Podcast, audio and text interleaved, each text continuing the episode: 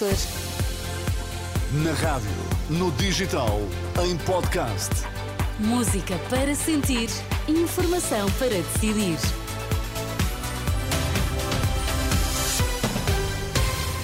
As notícias na Renascença com Ana Rita Borda d'Água para os destaques. Bom dia. Bom dia. A Assembleia da República fica hoje dissolvida depois da publicação do decreto de dissolução.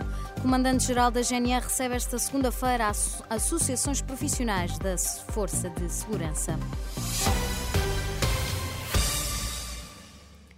Assembleia da República fica hoje dissolvida depois da publicação do decreto de dissolução que Marcelo Rebelo de Sousa terá de assinar na sequência da demissão do primeiro-ministro. Após a publicação do decreto, passa a funcionar a Comissão Permanente, ou seja, um órgão com menos deputados e com poderes limitados. E na próxima noite, o PSD reúne o Conselho Nacional em Lisboa para aprovar as listas de candidatos a deputados. Manuela Pires. Nestes primeiros nomes, duas surpresas: o antigo presidente da CAP, Eduardo Oliveira e Souza, cabeça de lista em Santarém, e Miguel Pinteluz, número 2 na Câmara de Cascais, lidera a lista em Faro. O líder do partido, Luís Montenegro, que sempre concorreu por Aveiro, é agora cabeça de lista em Lisboa. O antigo bastonário dos médicos é o primeiro nome da AD no Porto. Segundo a lista a que a Renascença teve acesso, Teresa Moraes, antiga secretária de Estado de Passos Coelho, é a aposta para Setúbal. Rita Alarcão, do Conselho Estratégico Nacional do PSD, vai por Coimbra. Telmo Faria, antigo autarca de Óbidos, encabeça a lista em Leiria.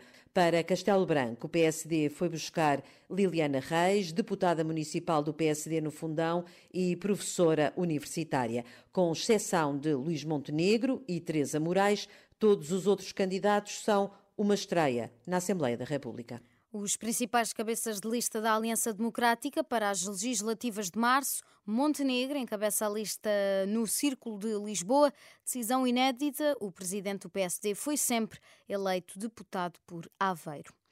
O comandante-geral da GNR, Rui Ribeiro Veloso, recebe na tarde de hoje as associações profissionais da Força de Segurança, numa altura em que vários militares da GNR e polícias da PSP têm realizado protestos em várias cidades do país para exigir melhores condições salariais e de trabalho.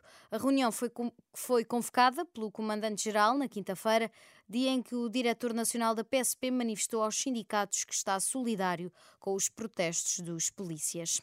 Esta semana, além da chuva, junta-se também o vento. A culpa é da depressão Irene, que vai agravar o estado do tempo em Portugal continental e também na Madeira a partir de amanhã.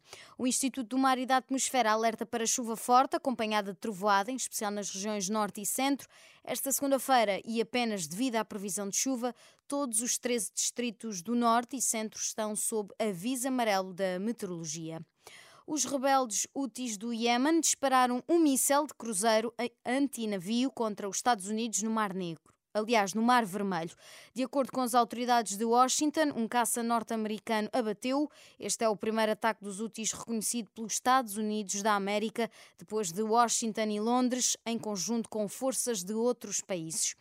E a registar esta segunda-feira, a Coreia do Norte disse que lançou um míssil balístico de alcance intermédio com combustível sólido. O lançamento ocorre alguns dias após a Coreia do Norte ter realizado vários exercícios de artilharia com munições reais.